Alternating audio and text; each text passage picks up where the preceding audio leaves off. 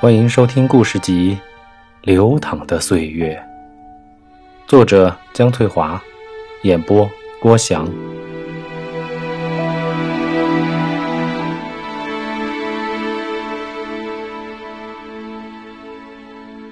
冬树上集。冬树不是冬天里的一棵树，而是人，并且不是一个人的名字，而是一男一女两个人。东和树是他们名字中间的那个字，他们俩合起来就叫东树。他们是在军垦农场的青年突击队里邂逅的。新建的农场有很多基建类的活儿要干，包括到采石场去抬石头。为了完成围海造田的任务，必须筑起一条巨大的拦水坝，这就需要很多大毛石，每块至少一百多公斤重，就需要很多人去搬运。为了完成这项艰巨的任务，团里甚至专门组建了青年突击队。那个时候的农场都叫团。这么重的体力活儿，本来说好了不要女的参加，但男的人手远远不够，就有一些女生也加入了进来。因为那是一个激情燃烧的年代，大家心中都有一份信仰。要知道，有信仰才有可能有激情，有激情才可能会燃烧。抬石头的工具叫千斤。由一根粗粗的木杠和一条粗粗的铁链组成。队里给每两个人配发一副千斤，队长叫大家自由配对，因为那时候还没有自由组合这一说法。树在男生中显得有些特别，因为他在男生中算是长得有点瘦小，还是从农村来的。冬在女生当中也有些特别，因为他的个子有点矮，别人怕与他配对吃亏，所以大家都不挑他。于是就只剩下树和他来配对。采石场的劳改犯们负责开山炸石并分解大石头，合乎标准的毛石则由学生兵们抬上汽车运回农场。劳改犯们还得教会大家如何使用千斤。这些学生娃娃们一看就会了，于是热火朝天的劳动正式开始。几百人开始搬运石头，采石场上几十面彩旗迎风飞舞，几十辆汽车来来往往。场面真是十分壮观。树以农村学生特有的固执规定，东必须在前面，因为你的个头小，这样上车的时候咱们俩正好平衡。东很高兴，树用了“小”而不是用“矮”来形容他的个头，而且觉得树说的很有道理，于是就无条件服从了。这两人看上去虽然不太起眼，但干起活来却十分的玩命，所以他们俩的出活量特别大。可是后来，东发现树总是把铁链悄悄地往杠子后面挪，石头的重量至少有三分之二都压在了树的肩上。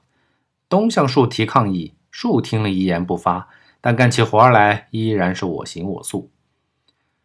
但即便有了树的照顾，十几天以后，东还是有些吃不消了，因为他的肩膀已经被石头压迫，由红肿变成了出血，杠子一上肩，简直就是钻心的疼。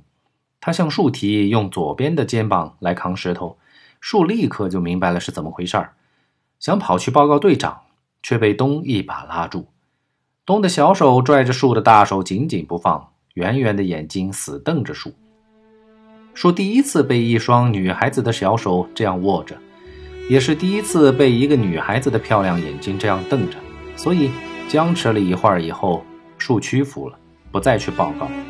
但他没有将手抽回，而是反过来捏住东的手，强行将他拉到了卫生所。包扎回来以后，他们开始用左肩抬石头，可是动作别别扭扭的，很是异样。所以队长虽然很忙，但最终还是发现了。经检查，这班十五六岁的学生兵还嫩得很，因此不只是东树他们受伤，很多人都压破了肩。可以说，凡是城里来的，基本都受了伤。其中以东的伤势最为严重，连长赶紧把这个情况报告了团里，于是第二支青年突击队上来换下了他们。东和树回到了各自的连队，接着干其他的活。那时候农场的活可真多啊，东和树谁也没想着谁，不是不想，而是没有功夫想。农场里大量的人员都是些初中刚毕业的小孩子。刚参加工作便着手这些重体力活所以伤员的数量不断增加。为了解决这个问题，团里决定每个连队配备一名赤脚医生。东的小个头此时成了优势，连长指定由他来兼任。东到团部接受培训时，专门抽空去找树。树由于工作出色，已经升任排长，率领着一班兄弟正在干活。看着他们干活十分欢实的样子，都明白树的这个牌在这个连队肯定错不了。正在干活的树没有想到会有人来找他。当他发现兄弟们都在朝同一个方向望去时，立刻明白了那个小小的身影是谁。他立马丢下手中的活计，飞一样的跑向东。不知道为什么，两个人此时都面红耳赤，并且听得见彼此的心跳声。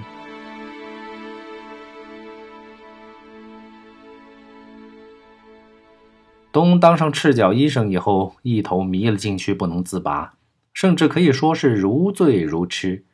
他四处找书学习，找人求教。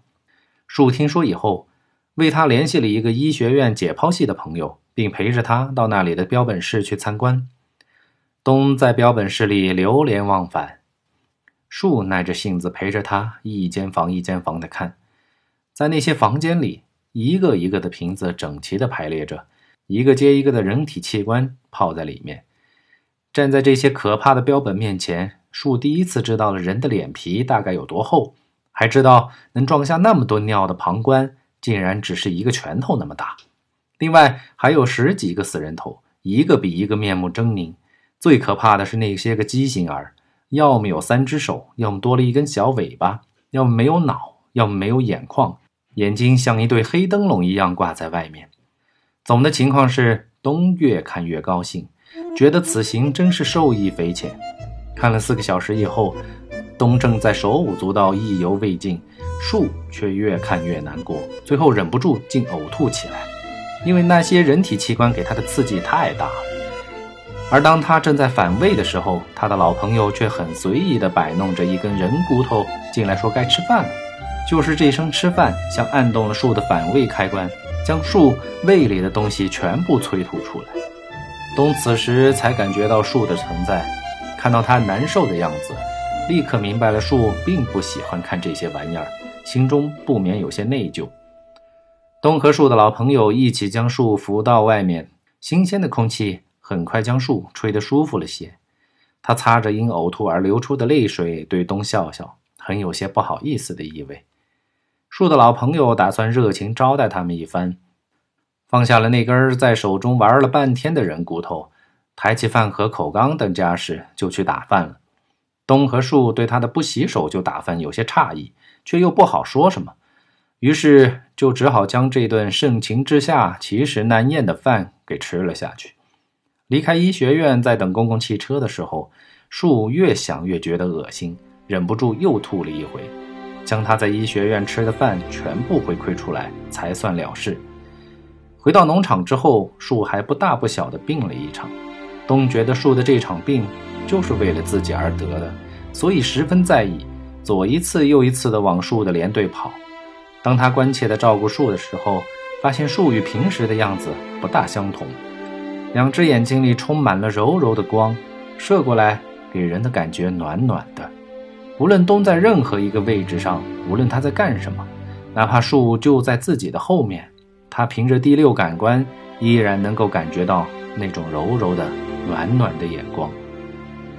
树的小兄弟们发现这两人的关系有些不一样，私底下就问树：“这个人是不是咱们未来的嫂子？”树不说是，也不说不是。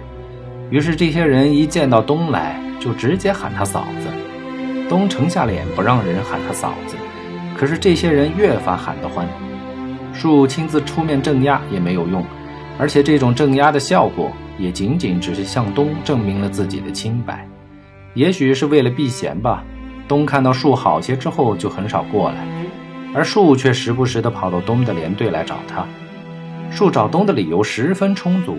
不是自己有些不舒服，就是带别的兄弟来看病。总之，自从东成为了赤脚医生之后，树和他那帮兄弟的毛病就开始多了起来。